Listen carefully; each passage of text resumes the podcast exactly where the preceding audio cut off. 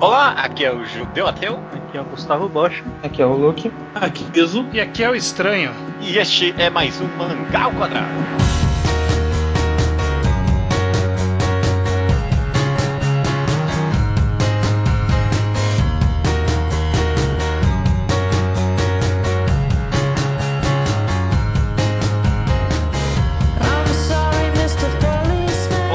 Sejam bem-vindos ao Mangá ao Quadrado de número 236. Tudo bem com vocês? Tudo. Tudo bem. Bem comigo. Bom, a gente. Eu não sei ainda qual vai ser o título desse podcast, vou começar aqui falando isso, mas o nosso intuito vai ser falar de experiências negativas. Esse, esse é o tema desse podcast, né? A gente Esse é já. o título, então. Experiências negativas. título.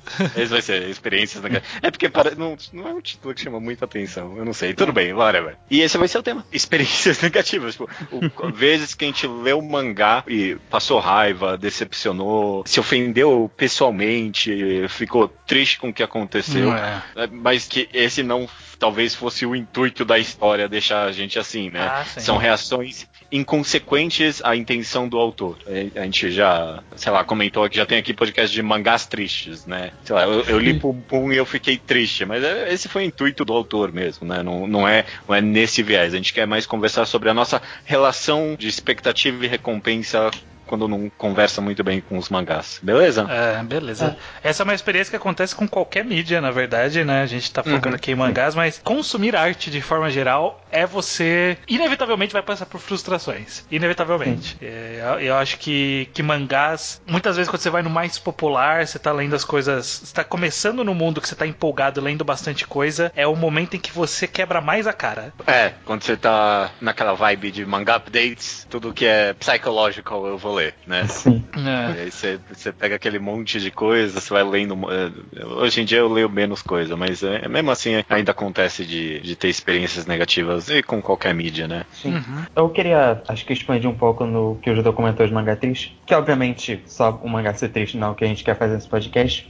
Mas eu, pessoalmente, eu consigo fazer uma diferenciação de histórias que têm momentos super tristes que eu aprecio, tipo Pum Pum ou Koku no Hito ou coisa do tipo. Mas tem obras que têm coisas tão deprimentes que você, de um jeito tão cínico ou tão, tão depressivo mesmo, que você sente. Não precisava disso, né, sabe? Te deixar mal sem uma necessidade. É, excelente ponto, Luke.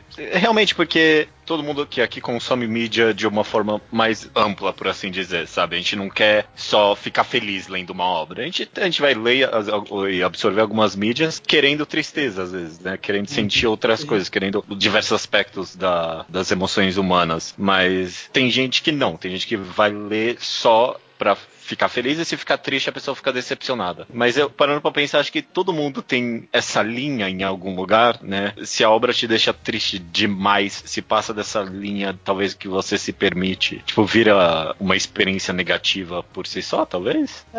É o que quando você sente que não, não valeu a pena a tristeza que você sentiu em, pelo- em relação ao que a história tá fazendo, sabe? Uhum.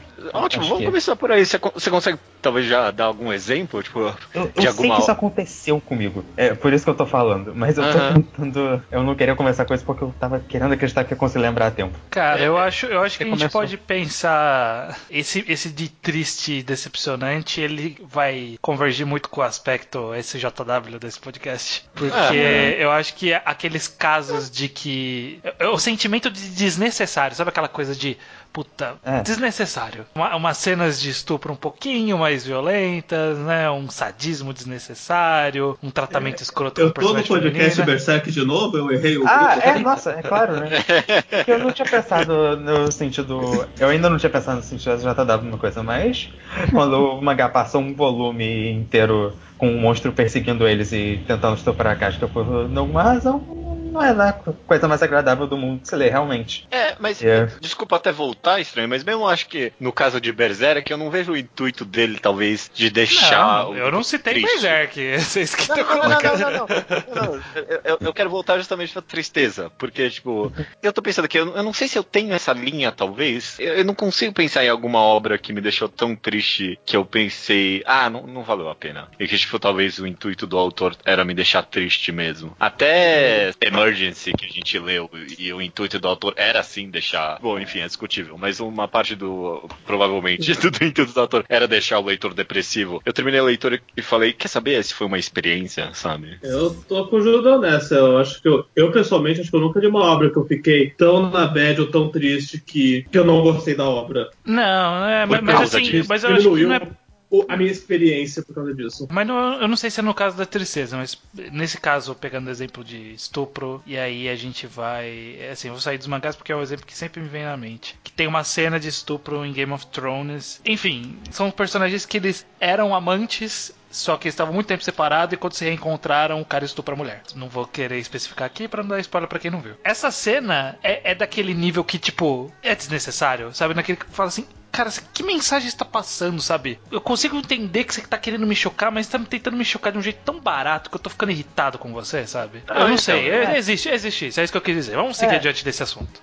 Entendi. Sim, Ok. sim. Eu É, acho. é o- é que, basicamente, pra mim, tem momentos que você vai ficando sofrendo, não precisa nem ser nesse sentido mais problemático da coisa, que você só sente essa falta de necessidade também e é, tipo, não vale a pena Ah, que você ó, tá um, lendo. um- um- um exemplo aqui de mangás, achei aqui na minha lista, que eu não lembrava. Mangá chama No No No No No No, que é do mesmo autor de Elfen Lied. Uhum. Que era, Ah, era o mangá da, men- do- da- a menina que ela, ela tá ocupando o lugar do irmão gêmeo dela, ela tá fingindo que ela é o irmão gêmeo, pra ela poder competir no ski jumping lá, que é uma modalidade masculina, e na feminina, enfim, não ia conseguir glória, ela precisava competir no masculino. E todo mundo que descobre que ela é uma mulher quer estuprar ela. Ou faz um, a- um abuso sexual com ela, ou faz, sabe, chantagem sexual, esse tipo de coisa. Tipo, todo mundo, todo personagem. Em algum ponto eu falei assim, caralho, não, não tá. Não, não faz sentido mais. Sabe? Eu ficava. Eu, eu lia revoltado cada Eu li até o final essa merda. Porque eu falei assim, não, agora eu quero ver até onde vai. eu, Eu- eu dropei no primeiro estupro. Eu, eu, eu, Ah, eu, eu- eu- eu quero voltar para o assunto da tristeza depois, mas eh, já que a gente tá conversando desse, desse aspecto mais Eu quero- SJW, eh, desculpa, Luke, pode falar. Não, não, é que eu, eu consigo pensar não num exemplo específico, mas porque eu acho que é bem comum desse tipo de mangá em geral. Eu gosto muito de ler mangá de survival game, é um, quase um Ah, guilty pleasure meu, porque nossa. não tem, acho que tem um mangá bom a cada 15 que fazem.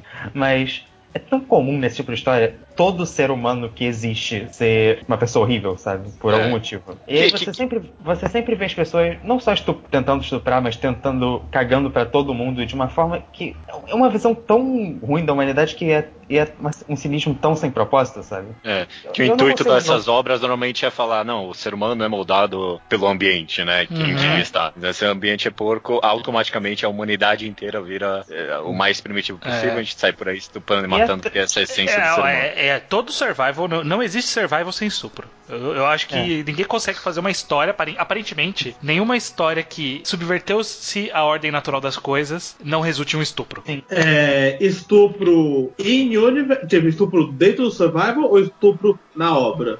Porque estão com temas pesados. Os dois, eu acho. Porque o mais famoso Battle Royale, o livro escapou sem estupro. O mangá que enfiou um do nada e foi o raro mulher estuprando o homem e não o inverso. É, Mas é. Battle Royale Bom. eu acho que escapa um pouco disso, porque eu acho que tem uma variedade maior de ação de personagens, sabe? Mas tem mangá que você simplesmente vê os personagens agindo da pior maneira possível, sem nem.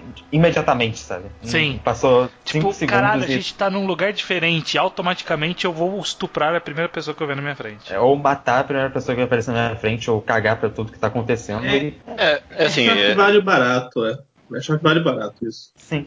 Você tocou num ponto interessante pra mim, estranho. Vamos falar mais amplamente sobre experiência negativa. Eu não quero falar só sobre estupro nesse podcast. Sim. Que é. Você não estranho, desculpa. O Iso falou que largou no, no, no, no, no, no, no primeiro estupro que teve. Porque, tipo, foi tão. É, pra você que você largou a obra. E aqui, sempre que a gente comenta sobre esse aspecto, sobre justiça social e tal, a gente fala que dá pra criticar uma obra, dá pra não gostar desse aspecto específico dela, mas aproveitar mesmo, assim. E a gente tá tentando falar aqui sobre experiências negativas. Vocês conseguem, talvez, medir a linha pessoal de vocês? Quando é que passa disso e vocês, ah, não, quer saber, não dá mais? Bom, eu acho que depende muito da qualidade anterior da obra também, sabe? Tem obra. É. Dependendo da qualidade, eu vou perdoar mais aspectos problemáticos. Você que... gira o olho, mas é. ok, vai, vamos, é, vamos lá. Eu, vamos eu lá. acho que eu tô com o Luke, assim, é, quando tem uma cena desse nível, você tem que pensar, pelo que que eu tô aturando isso? Por uma coisa que tava ótima até agora ou por uma história meia boca? Sim, Sim exatamente. Que eu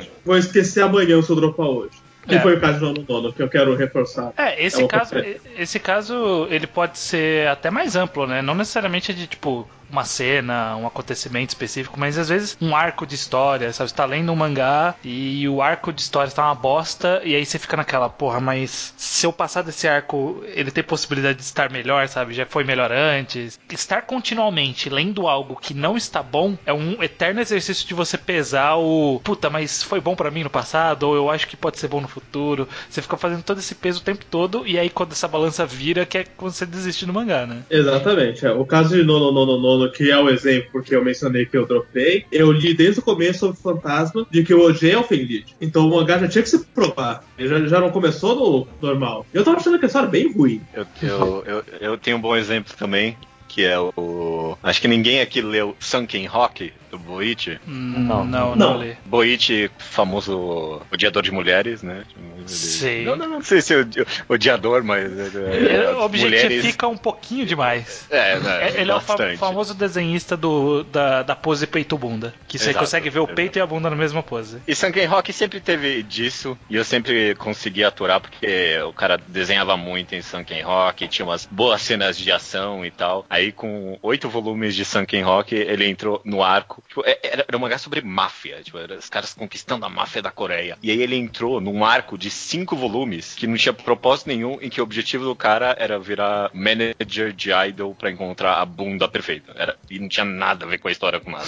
aí foi aí que eu quer saber, não, não dá. Não, tipo, eu, eu, eu, tipo, por, por, que, por que eu tô lendo isso? Pra, parei, é, pra, pra que, que eu tô me submetendo isso, né? É, e não tinha nada do que, que o mangá tinha antes. Não tinha nada da ação, não tinha, era só o cara com as páginas de bunda dele ali. Ele ele queria desenhar bunda, era impressionante. Eu, eu acho que o caso do Isa é interessante porque ele denota uma categoria bem comum, que é eu gostei de uma obra anterior, então eu quero gostar dessa outra obra do cara. E aí, tipo, você vai com muita boa vontade ler uma segunda obra de um autor. Quando é decepcionante, você fica muito na negação, sabe? De puta cara, mas será que de repente não é bom e eu, tô, eu só tô com a expectativa errada? E aí em algum ponto você tem que se tocar que não, sabe? Isso eu, me ocorre aquele Fire Force, né, do, do, do autor de Soul Eater, que tipo, eu, li, eu nem li todo Soul Eater, mas eu tinha achado legalzinho. Aí quando estreou esse mangá, uhum. eu falei, ah, vou pegar desde o começo, né, porque o cara é interessante, ele tá mais experiente, fez umas coisas diferentes na arte, acho que aqui ele vai mandar legal nesse mangá novo, né? Nossa, como eu decepcionei Aí eu comecei também. e aí, tipo, e avançando, eu falava assim: não, cara, mas eu acho que pode ficar bom, mas tá muito ruim, mas talvez fique bom. E aí, tipo, em algum ponto chegou que eu falei assim: ok, não vai dar. Eu, eu, eu te dei, te dei boi demais. E acho que aí que a gente começa falando que é uma experiência negativa de verdade. Quando você tá se forçando a ler um mangá por motivos completamente falaciosos. Assim, você está acreditando que vai ser bom uma coisa que você já não tá gostando. Você já tá ruim aquela leitura.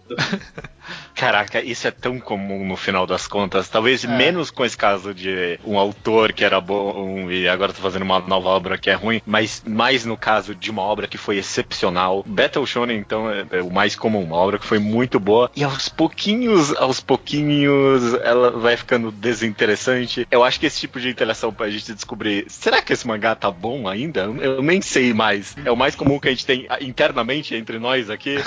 Eu, eu, eu larguei, sei lá, eu larguei, por exemplo. Ai, como é que é o nome do mangá? Agora eu já esqueci. É... O Survival das Crianças lá. É... Neverland? Neverland. Eu não, não tô lendo mais Neverland, porque eu cheguei um momento que quer saber, eu acho que, acho que é ruim. Eu tô achando que é ruim isso aqui. E aí, tipo, eu, eu não quero mais ler isso. E você, Luke, comigo eu sempre. É, acho que Haikyuu não dá. E eu, mas eu tô, não, tá muito bom, tá muito bom ainda. esse, esse peso de, de. É porque, dependendo da história, se ela foi muito boa em algum momento e ela foi piorando, você tem meio que um apego. É, é, é como uhum. se. É, é, é, que nem nesse período de, de, eleições que a gente teve há pouco tempo, em que você tinha alguma pessoa que você considerava ok, e aí ela começou a vomitar um monte de opinião bosta. E aí você fica, você fica naquelas, tipo, Sim. até que nível de opinião bosta eu aguento dessa pessoa? O quanto eu gosto dela e o quanto eu tô, tô disposto a tolerar, sabe? Isso é foda. Porque, por exemplo, eu gostava muito, muito, muito mesmo de Dick Grayman. Dick Grayman, eu adorava, adorava. Nossa, cara, eu, eu quando eu li a primeira vez, eu tipo, ficava vendo o Wiki, eu relia pra caralho, adorava os personagens, adorava os poderes. O personagem principal que eu jogava no, no Jump Ultimate Stars era o, o Allen do, do mangá, enfim, é, adorava, adorava. E aí ele entrou no hiato por muito tempo por causa do problema de saúde do autor e tal. E aí, quando ele voltou, ele ficou um bom tempo saindo capítulos que eu não tava entendendo nada. E aí eu, eu fui lia a Wiki e aí eu entendia, e aí eu via que não fazia sentido e não tinha lógica e tava totalmente perdido. E, e em algum ponto eu falei assim, cara, eu, eu acho que a autora perdeu a mão. e hoje eu desisti, hoje eu não leio mais. Porque é, e, e foi um processo muito triste, porque saía capítulos curtos de 10 páginas, porque a autora não conseguia desenhar mais, e eu não conseguia ler 10 páginas. Eu ficava com raiva. É muito, é, tri é muito triste esse, você é. desapaixonar de um mangá. E, é e é sempre é, é, é, sempre fascinante também ver as pessoas que tipo, mantêm que é bom. Esse aspecto da nostalgia. É, esse aspecto da nostalgia é muito fascinante. Que, que nem eu, eu, a gente resolveu gravar esse podcast sobre experiências negativas, acho que em parte inspirados pelo capítulo mais recente de Hunter x Hunter, né? Que não, uma... não foi inspirado por isso. Eu que sugeri, eu, não, não, eu nem mas... leio Hunter x Hunter atual. Eu sugeri mas acho que tava, sei lá, no, no Zeitgeist, sabe? Pelo menos a gente tava lá no. Essa, essa, essa interação foi engraçada. Eu falei que eu queria jogar. Eu queria fazer um desconcertando, né? A gente estraga o mangá de Hunter x Hunter. Aí você, Bocha, virou pra mim e falou: É, pode deixar que o autor já tá fazendo isso por você. aí, e aí, eu, tipo... tenho essa, eu tenho essa piada que eu conto regularmente de que eu sou muito fã de Hunter x Hunter, me mantenho fã, não lendo os atuais. Sempre esperando acumular uns 30 capítulos. É como Nossa. eu me mantendo fã do Hunter x Hunter. Eu não sei se eu ia aguentar, de verdade. Não, você não ia, porque... Vocês mudaram esse último capítulo. Esse mudaram esse último capítulo, eu fiquei puto de verdade. Foi a primeira vez que eu não perdoei o Togashi, assim, que eu, caralho. Esse último capítulo foi só o ápice de toda a parede de texto que você pode ler em Hunter x Hunter. Os últimos não, capítulos não estão muito melhores. É, não, não mas, mas é, o problema dessa. Quando você comentou isso comigo, Bocha, eu, eu, eu, achei que vocês estavam defendendo. Eu acho que tipo, esse capítulo, essa página em específico, foi acho que o, o trigger final em algumas pessoas pra, tipo, caralho, ah, não, não, foi, vai se foi. fuder. Eu, eu tava. Não, não ah, vai não, vai. Vamos perdoar o Togashi, vai. Nessa passou do meu limite. O Togashi tava de sacanagem. As outras eu só não li, eu vi as figuras. Esse não tem figuras pra ver, esse é o problema. Exato. Mas eu vou lá no Twitter, falo mal da página e, tipo, tem uma galera, não, você não tá entendendo. Tem que ter um QI muito alto pra apreciar Bom, esse mangá. Eu não tô entendendo mesmo, não, admito. Acho que é uma estudinho maior, porque tá difícil. Qual, qual vocês acham que são os sentimentos mais tristes, é, é, mais deprimentes você manter uma leitura por esse motivo, sabe? A gente já falou aqui de, de amor passado, mas eu consigo pensar em outros motivos. Por exemplo, é, você quer, você lê alguma coisa porque tipo você quer continuar participando do, do ato de estar lendo aquilo, sabe? Vocês ah. nunca tiveram isso? Eu, eu, ti, eu, tenho isso. Eu, eu tive isso com Fairy Tail até Fairy Tail me ofender. Eu tive isso com Fairy Tail até o final, eu tive isso com Bleach até o final. Eu tive isso com. Reborn até o final. Nossa, Reborn. Ah. Com Shingeki no Kyojin, agora, agora, eu desisti, mas eu fui muito longe só nesse sentimento de tipo, eu não ah. posso perder esse movimento histórico que é eu, Shingeki no Kyojin. Eu, eu fiz pior, eu fiz pior que isso. Porque eu dropei Naruto, aí Naruto acabou, aí passou seis meses Naruto acabou, e, e eu pensei, eu tenho que saber comentar sobre Naruto com obra completa. E maratonei. E foi horrível. Foi pior que eu acompanhei a semanal. Naruto é um, é um, caso engraçado pra mim. Eu tenho essa memória afetiva na minha cabeça, mas eu sei, tipo, eu, eu lembro, e eu lembro da decepção profunda que eu tinha com esse mangá. A gente já comentou algumas vezes que tem esse arco nos podcasts antigos aqui, de eu por muito tempo falar, Naruto não consegue me deixar mais com raiva, sabe? Tipo, eu, eu sei o que o mangá me oferece, e tipo, depois da revelação do Toby lá, eu, ai, nossa, não, mano, não, não dá. Não dá. A guerra, ela me quebrou com esse mangá, não deu, não. E eu, eu fiquei bem decepcionado, porque na minha cabeça é muito simples, cara. É, você sabe o que você tem que fazer com esse mangá porque você não faz logo. E ele não fazia. é, cara, é triste, é triste. E, e você lê pra, pra fazer parte do, do, do Zeitgeist, fazer parte do movimento atual de alguma coisa. Eu vejo muito isso mais na galera de anime, inclusive. No, do mangás é que acaba sendo bem mais diluído. Mas anime, quando tem uma quantidade X por temporada, eu vejo muita gente naquilo de todo mundo tá falando disso, então eu preciso ver isso, independente de eu odiar. Uhum, uhum. É, mas é, é engraçado, né? O, o, o, título desse podcast é Experiências Negativas. Eu, eu não sei se eu olho para trás para Fairy Tail, Bleach, Naruto com uma experiência negativa no final das contas. Não, é, cara, não, não. É, você acha eu não que você tá, se, tá se apegando a alguma coisa que eu ainda não sei o que, que é, mas não tem como você falar que em algum ponto valeu a pena Fairy Tail. Do, de um ponto do meio ali pra frente, você olhar e falar assim, ok, eu perdi muitos anos da minha vida acompanhando isso e valeu a pena. Não, não tem como. Porque, é, gente, porque talvez tenha valido a pena você ter lido Fairy Tail e saber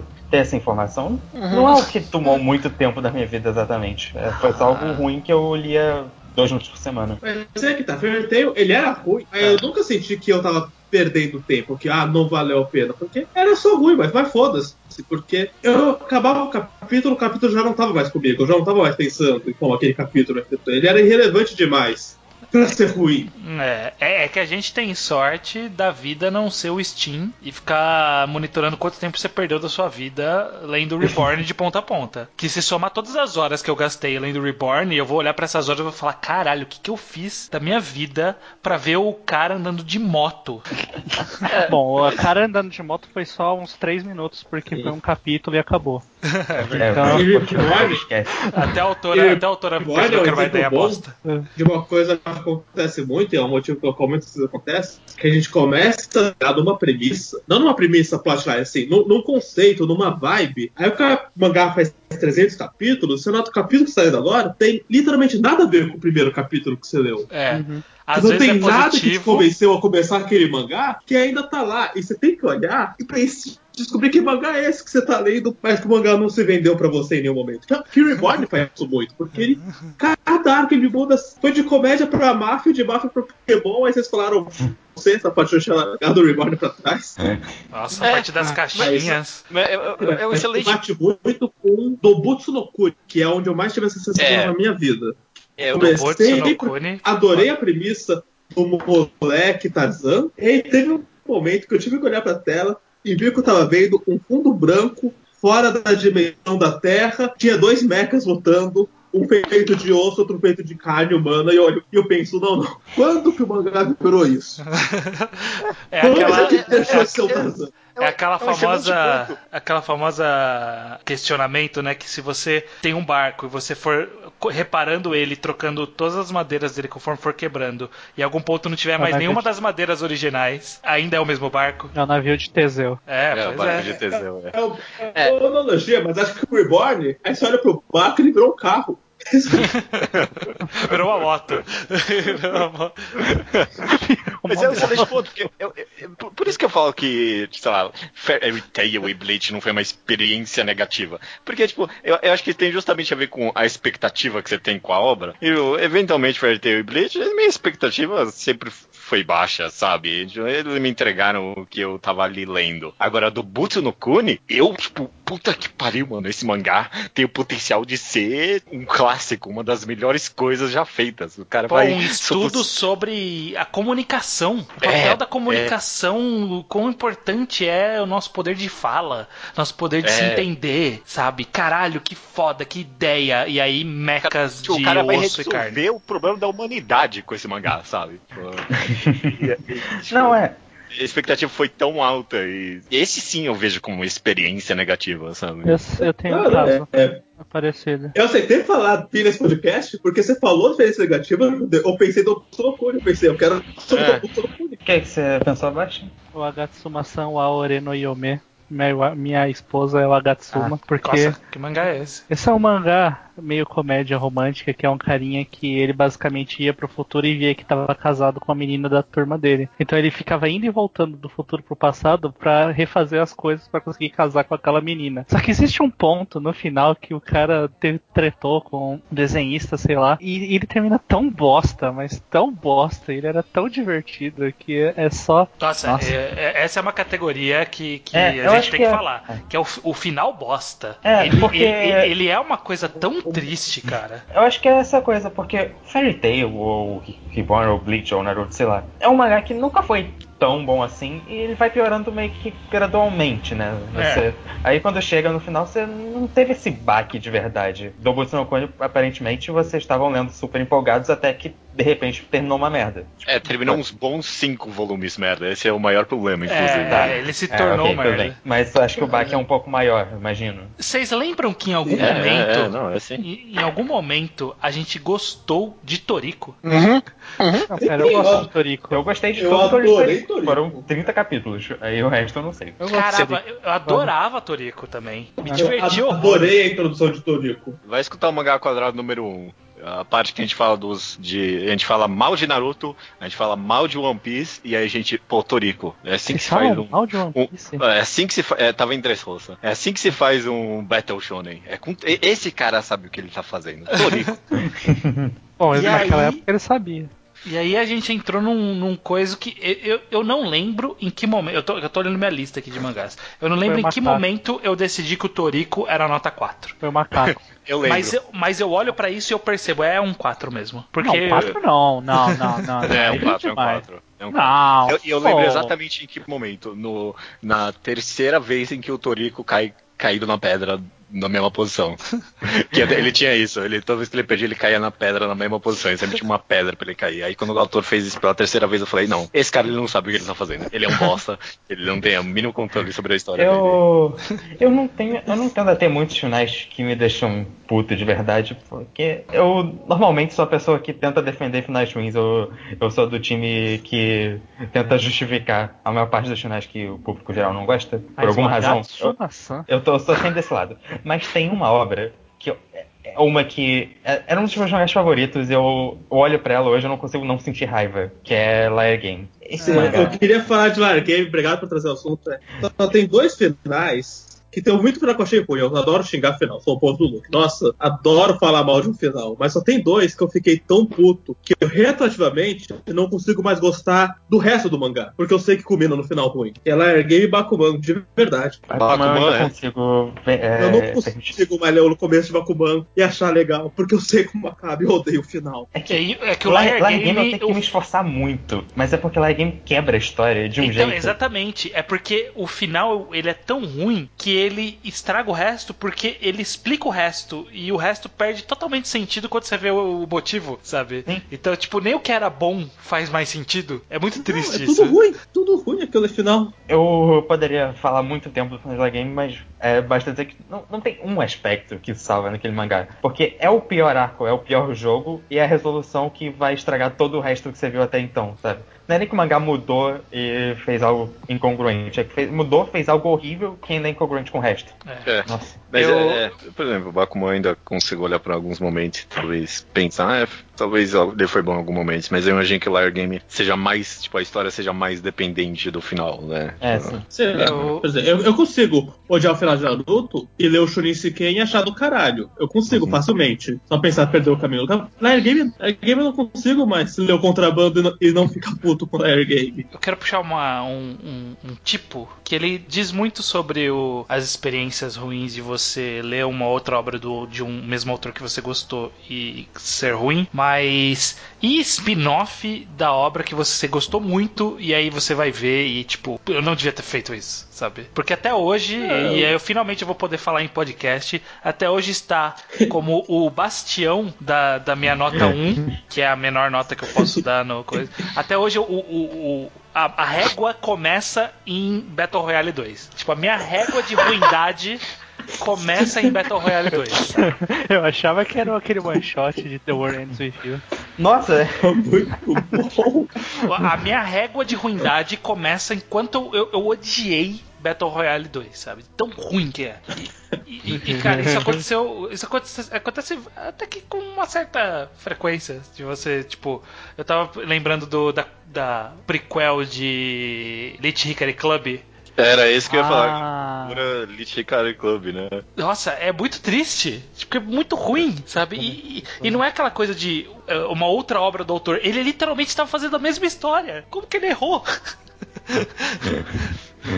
É muito, É, é, muito essa triste é uma isso. ótima pergunta. Isso, isso me revolta. Eu acho que eu tive É. pouca experiência com os spin-offs. Eu, Eu, acho que eu fui eu vou muito pouco disso. atrás do spin-off porque antecipa exatamente a reação do estranho. É bem raro eu ir atrás de um. Pois é, hoje em dia, hoje em dia eu não dou, eu não dou chance, eu não dou chance para nada. Tipo, Boruto, E eu, eu- e eu sou- eu nunca vi nada de Eu Boruto. sou, eu sou preconceituoso, porque se eu, por um acaso, leio e não gosto, como por exemplo fiz com o Boruto, eu já falo que não existe por ser spin-off. inclusive, inclusive, quando eu quero falar que o spin-off não tem valor nenhum, pelo Cunhagíria, é Boruto. Ó, você viu aquele filme 3? Ah, não, aquele, não, aquele é Boruto, eu não vou ver aquele filme. Nem existe. Falando em spin-off ruim, tem Naruto, tá? Naruto é spin-off de Boruto, né? É, eu, eu queria, eu queria fazer uma pergunta que se vocês conseguem lembrar de algum mangá que vocês ou odiaram, ou sentiram raiva, ou enfim, teve uma sensação negativa do começo ao fim e ainda assim vocês foram do começo ao fim? Vocês conseguem lembrar de experiência? É o assim? feliz. É o feliz. Você consegue pensar por que, que você se submeteu a isso, Isa? Sim, sim, eu lembro como se fosse ontem, porque me marcou. Nossa, era o que era 2010. Eu tava com insônia, da meia-noite às seis da manhã, eu maratonei o mangá de cabo a rabo. Eu tinha comprado esse mangá. Eu achei que começou, foi um lixo. Eu tenho todo esse mangá, porque eu odeio esse mangá. É, eu tenho uma relação diferente com ódio. Tá. Eu tenho um exemplo, mas eu, eu não sei o quão bom ou ruim ele é. É o Stop Hibari-kun, já é um mangá sobre. É uma garota que se transveste, é um garoto que se transveste e o mangá é sobre isso. Só que ele é extremamente. Tipo, ele é homofóbico e transfóbico, ele é nojentão. Porque eu li porque ele, ele é antigo pra caralho, tipo, acho que ele é anos 70, no comecinho dos anos 80 e, tipo, diz que eu queria ter, tipo, esse conhecimento cultural, porque dizem que esse mangá que, tipo, trouxe a vibe moda pra dentro dos mangás, então, tipo, é, é inspiração pra, indireta até pra Bleach e per- personagens mudarem de roupa durante os mangás e tal, é da Shonen Jump. Então, tipo, eu queria ter esse conhecimento cultural. Mas toda página que eu lia dele, eu ficava, ai, não, mano, nossa, que, que merda, que merda. Eu, Eu eu, te- eu tive essa experiência, posso irritar algumas pessoas. Não sei se é alguém presente, mas com certeza algum ouvinte, que foi com Medaka Box. que eu li por- porque me, me pro- foi, foi naquela coisa da promessa de que é bom e que e aí quando, conforme eu não gostava, eu seguia lendo porque falando assim, não, isso é tão ruim que eu quero ler até o final pra eu poder reclamar com propriedade, pra ninguém poder falar pra mim, você parou antes de ficar bom. Eu falei, não, eu vou até o final, eu, eu não, não vou parar antes de ficar bom. Eu tô, e eu tô passando por isso de novo com o Jojo, inclusive. Não, Eu vou, eu vou até o final a porque todo, chegou- todo, todo mundo tá falando, Ah, ah, ele você parou antes de ficar também. ruim. A gente Jojo. acho que chegou na conclusão que você não sabe ler Jojo, é diferente. Jojo, gente, Não, você. ele não sabe ler Medaka. Jojo acho que ele tá certo. Jojo me dá uma sensação de experiência negativa curiosa que eu quero trazer à tona, porque é uma das poucas experiências negativas que só a mídia mangá consegue passar. É quando você tá odiando um capítulo, você tá intragável, você não aguenta esse capítulo, e esse capítulo é parte 2. Aí você abre a barra do Scanlation e você vê que tem aquele mesmo nome até a parte 13. E que vão ser 13 capítulos, aquilo que você. Série de TV não consegue passar Ah. esse ódio instantâneo. Eu acho que isso não faz sentido, porque ah, se tem a parte 13 significa que a luta dura muito, vai tendo várias fases, não tem faz sentido. Não, às vezes é só enrolado mesmo. Não, não. A, a luta de Jojo, se você não gostou do conceito, você não vai gostar da luta inteira. Não Ah, sei como a parte fica pra frente, mas no começo, se você não gostou, você tá vendo, não vai ficar bom da metade da luta pra frente. Eu lembro Você pode torcer pra claramente próxima luta. quando eu vi o cara que morava na torre de transmissão. Ah não, aí você cala a boca. Não vem falar do Earth, Wind and Fire não, vamos mudar de assunto. Não, Então, não é o Earth, Wind and Fire, é o outro cara. Comigo foi, pa- foi parte 3 luta contra o bebê. Eu não aguentei. Eu, não- eu foi horrível. Mas aí, estranho, eu vou falar que a sua experiência negativa é a minha experiência negativa favorita, que é uma falsa experiência negativa, que é você ler algo que você odeia pra você poder falar mal, né? Você- com o único intuito de você poder estar dentro do zeitgeist de odiar aquilo. né? Você, tá, você está movido pelo ódio, aí não conta É. como uma experiência ruim. Ah, sim. É, Bom, é. de experiência ruim minha é o Bokura no Hikari Club, que eu lembro mesmo, já que já citaram e eu tive que ler, né? Porque a gente grava podcast. É, é. A gente- é, é um caso específico isso, né? Eu, li vários gente- mangás que é. eu não gostei por causa de podcast. A, ge- a gente sofre um pouco disso. É que faz tempo que a gente não faz uma mangagrafia, mas às vezes tem que passar por alguns mangás que o cara não tava muito inspirado. É, É, eu, eu lembro de um do cara lá de Onarimansa Kurosawa, que era mão nada a ver, um de batalha que ele fez ali, que ele tava muito perdido. Ah, o Captain Dangerous? É, esse mesmo, esse mesmo. Eu ele, ele não sabia muito bem o que ele tava fazendo. É, sim, é verdade. Eu, eu, eu tô tentando tirar alguma conclusão mais, mais completa desse podcast, tipo, porque é, não, a gente chegou a conversar sobre, tipo, expectativa e recompensa e tal. Por exemplo, no caso desse de Jojo, você classificaria no final como uma experiência negativa? Porque tipo, ia ser meio que. que Talvez foi. Quando você voltou a ler, você foi querendo odiar e sabendo que você ia odiar. É, eu, eu acho que é positivo a partir do momento em que eu estou ativamente lendo com um sorriso no rosto, porque, ah, só tô odiando isso e eu vou poder reclamar com todo mundo. Mentalidade errada. Tá um pouco errado. Tá um pouco errado. Não, tá certo, tá certo, tá certo. Eu acho que tá certo. Tipo, é, é- é justamente isso, né? Quando a recompensa não bate com a expectativa que você tem daquela obra, que acho que vira de verdade uma experiência negativa, né? Quando tem um estupro na obra, tipo, voltando até agora, isso é. Ah, eu não esperava isso desse autor. Pô, que merda, né? Tipo, é, Ah. é- é ruim. E quando o autor tem platina indie, Nossa, Platina End. conta a frustração com o autor. Eu, eu acho que conta, porque Platina End foi. Eu, eu tava com a expectativa muito baixa e ele foi pior, ainda.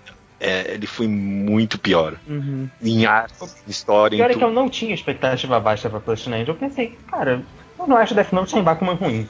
Eu acho que pode ver algo decente daí. Mas não, é, não. Foi. Onde entra. Eu acho que o, autor parecia estar fazendo uma paródia dos mangás dele. É, onde entra o, a, experiência ruim, que é ver alguém falar bem de algo que você odeia e acha ruim demais? Tem alguma coisa disso? Porque de vez em quando eu vejo alguém lendo ainda Platina Indie, e aí tipo, ah, eu tô gostando desse arco de Platina Indie, eu, puta mano, não, caralho, eu fico, fico revoltado, sabe? Ou alguém tá comprando um mangá. Ah, ah, Vocês, vocês têm retroativamente um mangá que vocês pagaram muito por algo que, que vocês. Não, eu gastei dinheiro demais e isso não merecia meu dinheiro. Eu tenho a coleção quase completa de Chico 100% aqui. Nossa! Shame on you! É. Eu tenho a coleção completa de Yu-Gi-Oh! De Elfen né? Você acabou de falar também. Não, mas a Feliz eu uso pra odiar. Eu releio periodicamente pra ficar puto. Ô, isso, sei lá, já não tem mais nada a ver com podcast, mas você que leu. Pode ser que tenha a ver, não sei. Mas Yu-Gi-Oh! todo mundo fala, não, vocês têm que ler o mangá, porque o mangá que é o bom de Yu-Gi-Oh! Você tá aqui então pra me, me tranquilizar de que o mangá é ruim também. Não, o mangá é ruim também, assim. Se você acha que tem alguma coisa que salva do anime, eu acho que essa coisa de fato vai bem feito no mangá. Só que, olha que bosta de mangá, que tá muito ruim. Yu-Gi-Oh! Porque. E é essa- é pura nostalgia, justamente porque eu vi o anime quando eu era criança, e quando saiu no Brasil, eu pensei que agora eu quero ver a história boa. E ela tá de fato um pouquinho melhor. Mas também descobri que ela é ruim. É que nem você, quando você revê Cavaleiro do Zodíaco adulto, você descobre que aquilo é muito ruim. Eu, eu já paguei pela coleção completa de Cavaleiro do Zodíaco. Eu Aliás, eu por comprei muitos. Zodíaco também. Lembrei, agora, eu comprei Cavaleiro do Zodíaco. Eu comprei por muitos anos Bleach. Eu acho que eu cheguei no volume 50, 50 e pouco, quando já estava claramente pior e eu estava claramente não gostando e eu ainda, eu ainda pagava mensalmente. Mas já me livrei, já, já dei para outro otário. Cavaleiro Zodíaco, pra mim, acho que é a, é a maior exceção à regra pra mim pessoalmente, porque tudo que a gente listou aqui eu tinha como motivo. Era pro podcast, eu queria fazer parte do Zeitgeist, eu fui sabendo que era ruim, tudo isso, mas ainda assim foi uma experiência negativa. Eu perdi meu tempo com esse mangá, eu li inteiro e eu não lembro mais nada. Leu pro podcast, tá? né? É. Você tinha já começado, mas nunca tinha seguido, aí você Não? resolveu ler, né? Vocês fizeram desconcertando. Aí É, realmente. Quer não. dizer, consertando, no caso. E nem foi tão bom. Porque É. não dava pra consertar, não dava pra consertar. É tão ruim que não dá pra consertar mesmo. Imagina. Bom, Beleza. Finalizando, qual é o pior mangá que vocês já leram? Tipo, que vocês conseguem.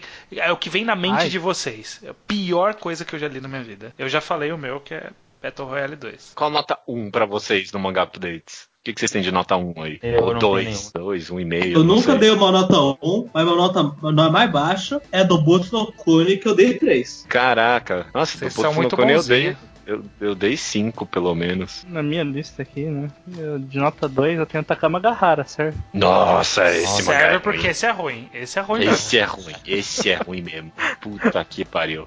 Ah, eu tenho. esse é o pior tenho mangá que eu já li, é esse mesmo. né? Mangá Nazenani. Ó, cara, peraí, mangá. Que mangá é esse? Nazenani Kyoshitsu, que eu dei nota 1 também. Nossa, que É, mangá é esse? dois aqui eu tenho o Beelzebub. É, não, é tão ruim assim. Não, você, você ficou muito. Você caiu no, no, no Eu gostava muito e aí decaiu tanto que eu passei a odiar.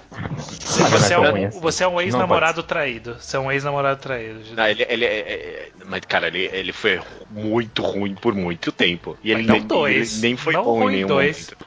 É, não. foi em Ele dois. Ele foi- começa bom. Ele, como todo shonen, ele começa ligeiramente.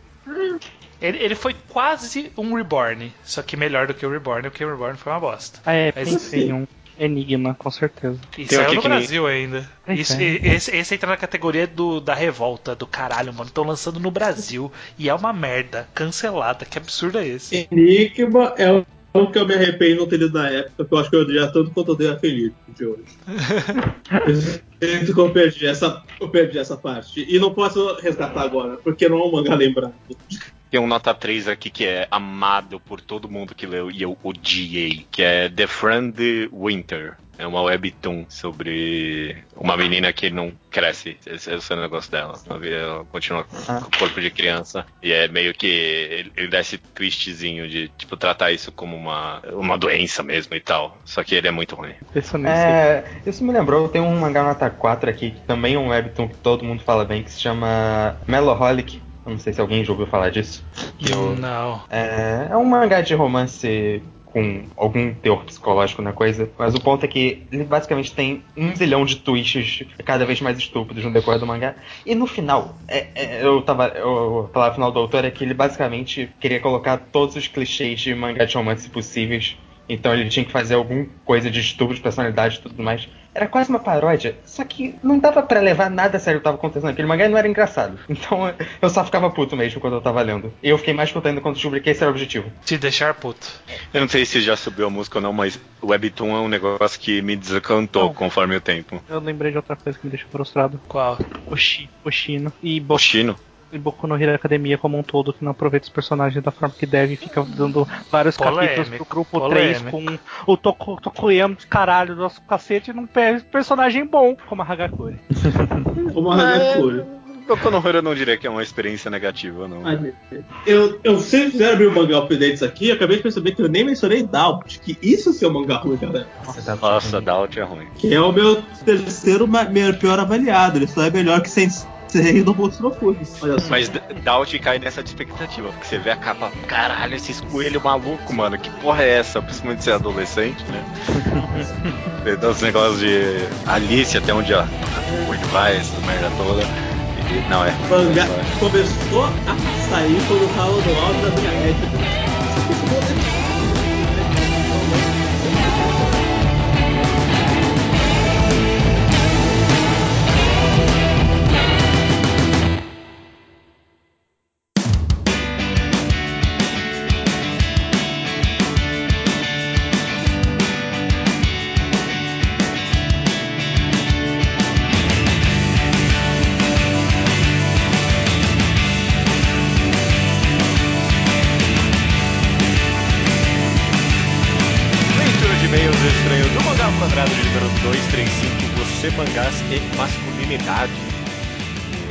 e-mails chegam aqui, chegam no contato arroba alquadra.do e também comentários no blog alquadra.do, correto? Exatamente. Recadinhos rápidos. Quem não estava acompanhando e não está sabendo ainda, o nosso podcast mensal Reenquadrado, que é o podcast que a gente vai maratonando ali um mangá, lendo de 4 em 4 volumes todo mês. A gente já fez One Piece, a gente já fez Hunter x Hunter, a gente já fez Berserk, a gente já fez Akatsuki no Yona e iremos começar o mangá inteiro, inteiro de Uhum. Ashita no Joy De cabo a rabo. de cabo a rabo. Então, se você quiser participar dessa, dessa leitura do mangá obrigatório para todos os amantes de mangás, Diz você. comece, dizem os especialistas, não sou eu que digo. Ok, ok, desculpa.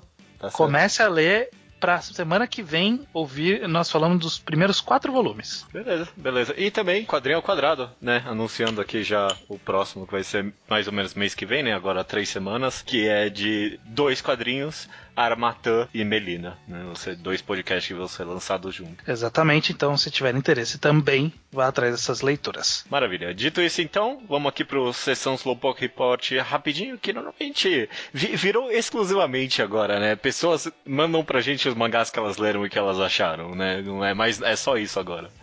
É, normalmente sempre. Esse era o objetivo, na verdade, né?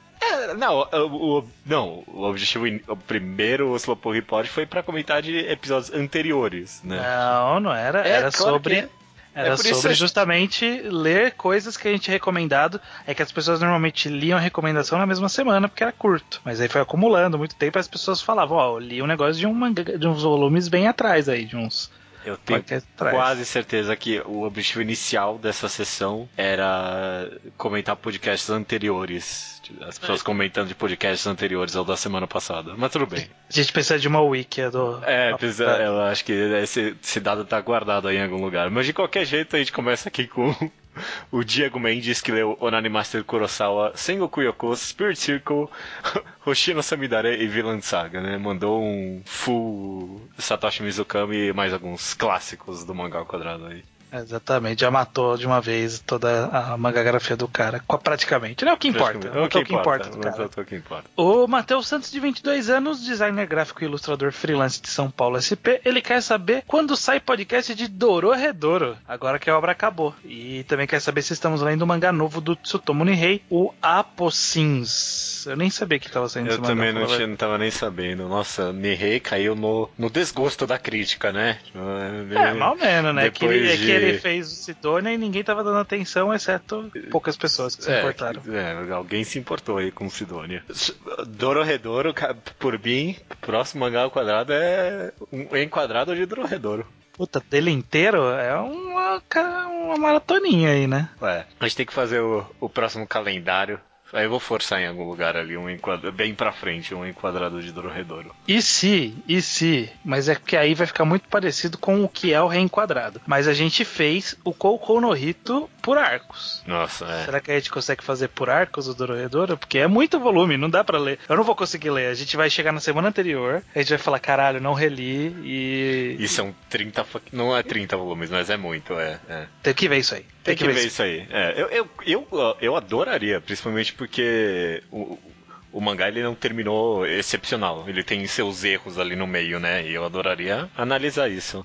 Talvez um que nem o do Kokon no Hito, e aí a gente separa como a gente quiser. Então, vamos ver, vamos ver. Vamos ver. Vamos para comentários então do programa, do último mangá ao quadrado, que é o Você Mangás e Masculinidade. Uhum. Tivemos um comentário do Luke, Amigo é, né, nosso. Participante aqui, que comentou sobre como nem todo tipo de violência é necessariamente ligado à masculinidade tóxica. Pois é. Ele comentou comigo isso no chat aqui. Ele falou: Ah, joga lá na- nos e-mails ali que se você quiser. Eu pensei, "Ah, foi um comentário interessante dele. O que ele comentou exatamente é isso: que ele se incomoda um pouco de tipo, todo tipo de violência ser necessariamente ligado à masculinidade e, nem sempre é assim. Eu acho que no programa a gente tava tratando um pouquinho como se fosse mesmo. Mas é porque tinha muita coisa pra falar mesmo, não dava pra entrar em detalhes. Mas acho uma crítica válida assim. Beleza. Azul Azuli comentou sobre como Thorfinn de Vilã Saga é de fato um bom exemplo de uma masculinidade mais positiva, porque ele conhece muita gente que, depois, que deixou de ler o mangá na segunda parte porque o personagem, entre aspas, virou viadinho, né? É, claro. Estragou o personagem, né? E, e de fato, né, na segunda parte, não necessariamente de masculinidade, mas talvez alguns valores que são ligados à masculinidade, sei lá, como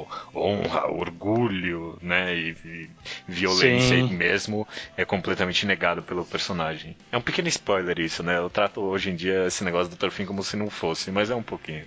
É um pouquinho, mas todo mundo tinha que estar lendo já. É, tinha que estar lendo mesmo. O Bonware, ele diz o seguinte: Não acho que a mensagem final de Boku no Hero Academia seja reprima seus sentimentos para ser um bom herói. Sempre que tem um arco de vilões versus heróis, é comumente colocado o vilão como um compasso moral. É afirmado, delineado pelos vilões, que aquela sociedade inteira é um problema e aquela idolatria tida pelo ideal de masculinidade do All Might é mais um dos problemas. Pois é, esse comentário eu achei interessante também, porque eu já mordi a língua com Boku no Hero Academia, e aí quando eu li isso eu pensei, é, pode, tipo, eu- vejo o mangá caminhando um, um pouco pra esse caminho, tipo, de, de que o ideal de herói do All Might é um ideal errado, tipo, pode ser que ele faça isso mesmo, esse é o problema de a gente estar comentando uma obra em andamento, Uhum. Então, eu- meu, pode ser que eu esteja muito errado sobre Boku no Hero, assim. Eu já estive errado com algumas críticas de justiça social de uns personagens, então tá aí. É, tá aí. É, o mangá ele precisa ainda. É, é que eu não queria ter feito no final o podcast parecer que era sobre Boku no Hero. É, não, não foi Tipo, mesmo, não, foi mesmo. Não foi, mas acabou chamando atenção, como vai ser o caso do próximo e-mail, inclusive.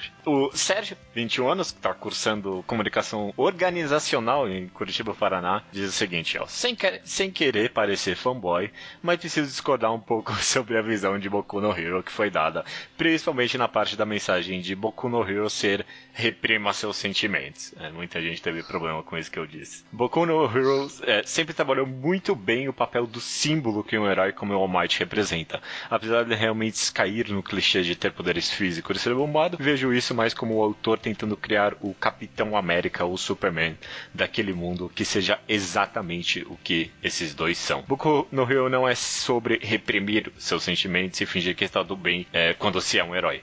Boku no Hero é muito mais sobre entender o papel do herói e do que se deve abdicar quanto ser humano para exercer esse papel e ter um papel significativo na vida das outras pessoas. E esse tema é desenvolvido com muita sutileza ao longo de todo o mangá, mais ainda pelo, pelo papel do Bakugou do que do próprio Deku. Ali, eles querem ser heróis porque querem salvar a vida dos outros, mas antes disso, eles precisam lidar com os próprios sentimentos. Ok? É, você tem alguma coisa a comentar sobre isso? É, não- é o que eu falei, não quero tornar sobre Boku, Boku no Hero, Hero. porque talvez, talvez realmente a mensagem não seja. É que, é que a frase, a, a mensagem não é exatamente. É, não é sei que a por que- mensagem do Por que, mangá que é ficou essa, com essa né? cara de que é, é, tipo, o mangá está dizendo isso claramente? Não. É meio claramente, é, é, é aquela coisa. Talvez não seja o que o autor queira, mas ele acaba dando a entender se você para pra pensar, que é o que a gente acabou comentando sobre o próprio É. conceito da masculinidade. Se a gente para pra analisar, que a gente com- começa a enxergar alguns problemas numa figura, como por exemplo a figura do All Might, que o Sérgio comentou que provavelmente foi inspirado ali no Capitão América, Superman, eles têm Uhum. essa, esses portes de personagem forte, grande, machão, que resolve tudo né, com a presença dele, só a presença dele já é o suficiente, honra, etc,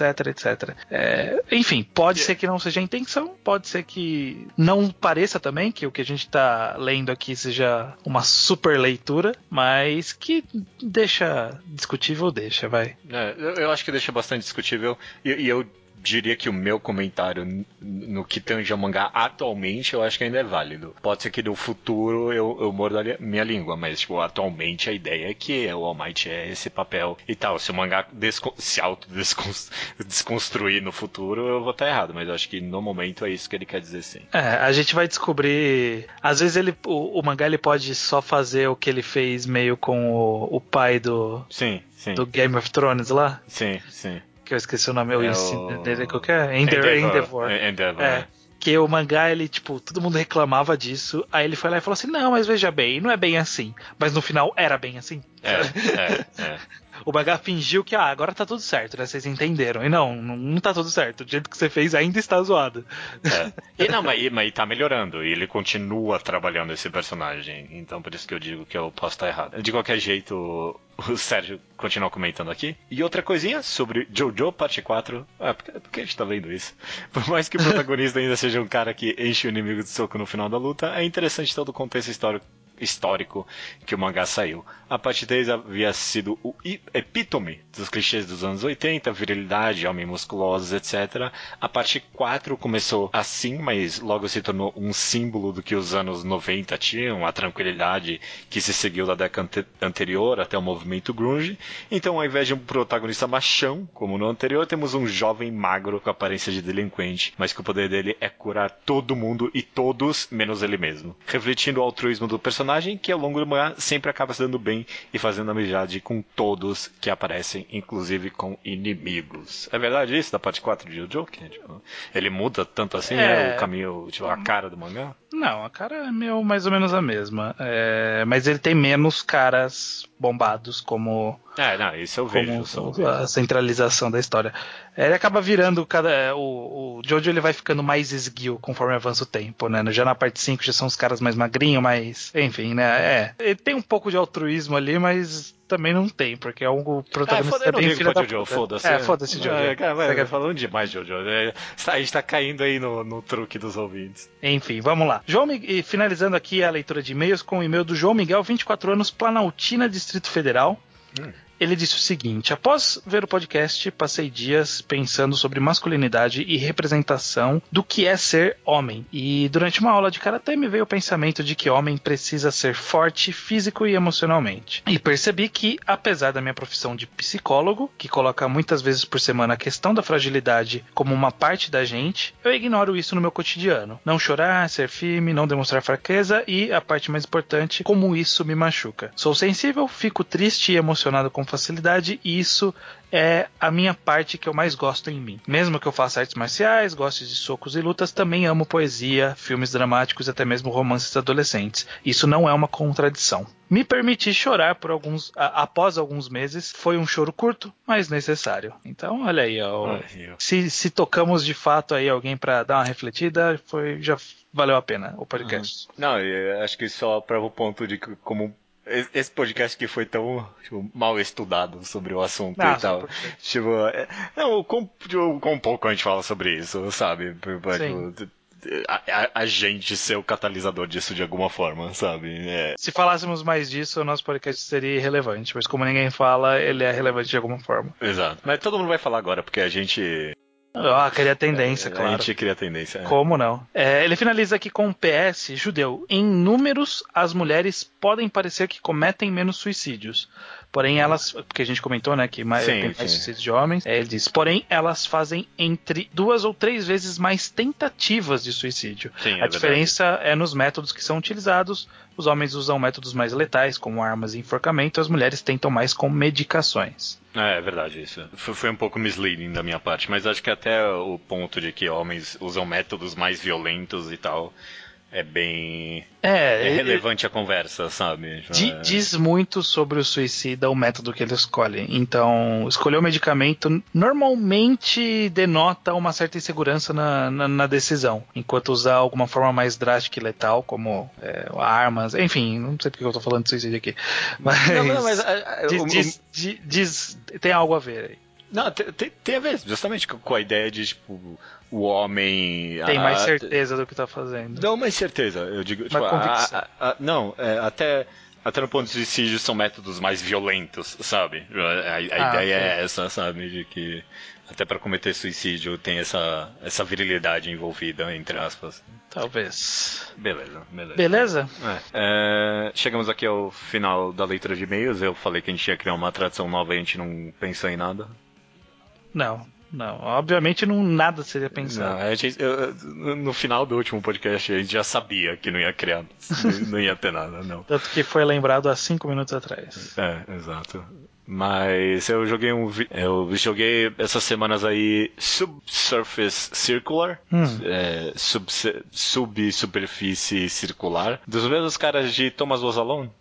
É um Ah, ok, j- ok. joguinho. é, ele é meio curtinho, talvez até do mesmo tamanho de Thomas Was Alone, algumas horas e tal. Mas é muito bom, é muito bom. Você meio que joga como um robô, é, uma inteligência artificial detetivesca. Sabe? Você conversa com outros robôs para tentar descobrir meio que um mistério que tá acontecendo. Uhum. A história é, é o que o que mais chama atenção mesmo é, é a construção de mundo, sabe? O cara entra muito no pensamento coletivo atual sobre eh, inteligência artificial e o caminho que a gente tá mudando. Tanto que no final, sem nenhum spoiler, mas tem duas escolhas e meio que as duas significam muito que, tipo, é, é, não tem saída, sabe? Tipo, se, se em algum momento a gente criar é, inteligência artificial, é, elas vão continuar aí. É, Só depende do que que a gente vai fazer com elas. Sim, sim. É interessante. Eu não joguei nada de novo, é, mas eu recebi pessoas em casa aqui, coloquei pra jogarmos é, offline um jogo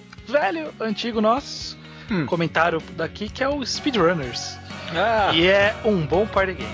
ah, deve ser mesmo. Deve Fica ser. essa recomendação aí, é um bom party game. Vai, vai, jogar speedrunners no sofá, porra, deve ser muito divertido. É divertido.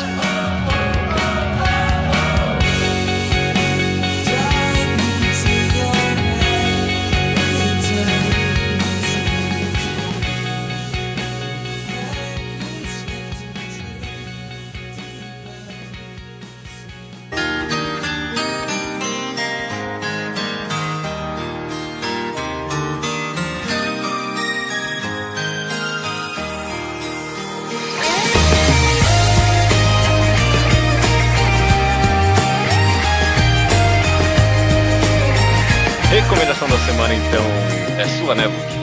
Sim.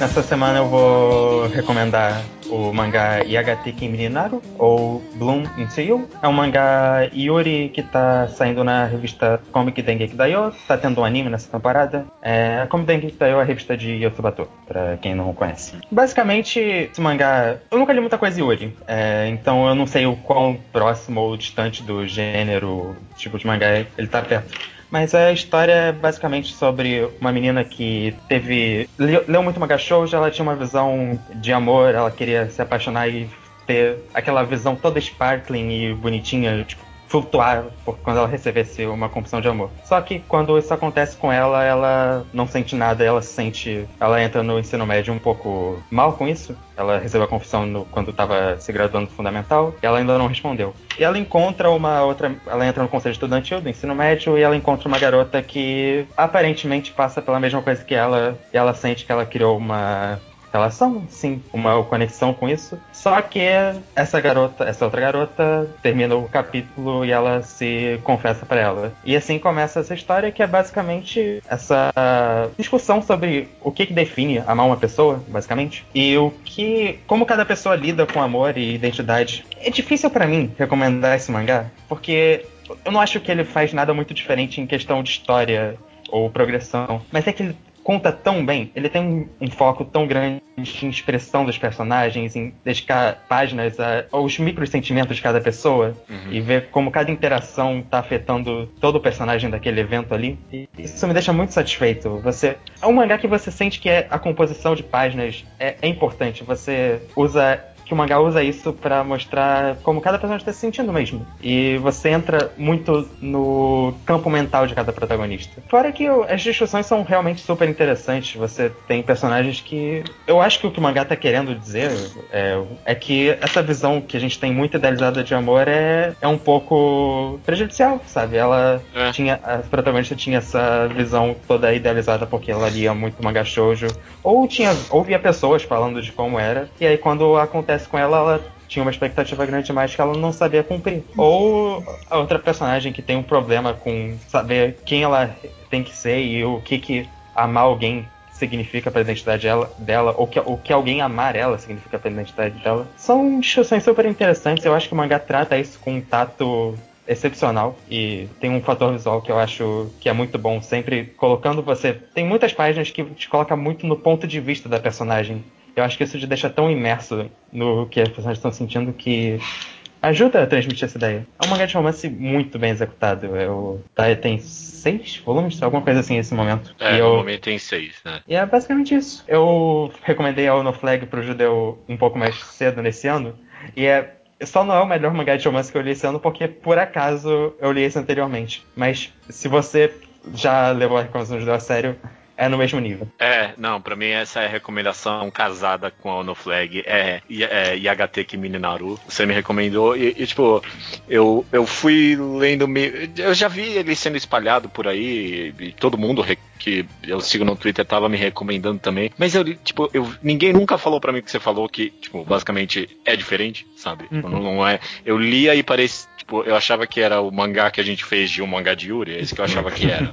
todos os clichês e tudo. Mas ele é incrivelmente complexo na temática dele. Você comentou uma coisa interessante que você comentou que ele meio que ele mais ou menos desconstrói essa ideia de, de, tipo a paixão ideal, né, o amor ideal de shoujo, mas ele também meio que não nega tipo, a existência daquilo, sabe? Ele meio que só tenta trabalhar o quão pessoal isso é mesmo, sabe? É. O amor e a paixão e tudo mais. É. E, e, cada personagem é tão único e o conflito entre essas expectativas e as personalidades acaba Sim. criando essa que, temática super rica. É, acho que o grande. O, a coisa é que não é uma história tão diferente. A diferença dele é o quão a fundo ele vai no psicológico de cada personagem, né? E quanto uhum. você vê o quando vai afetando cada pessoa.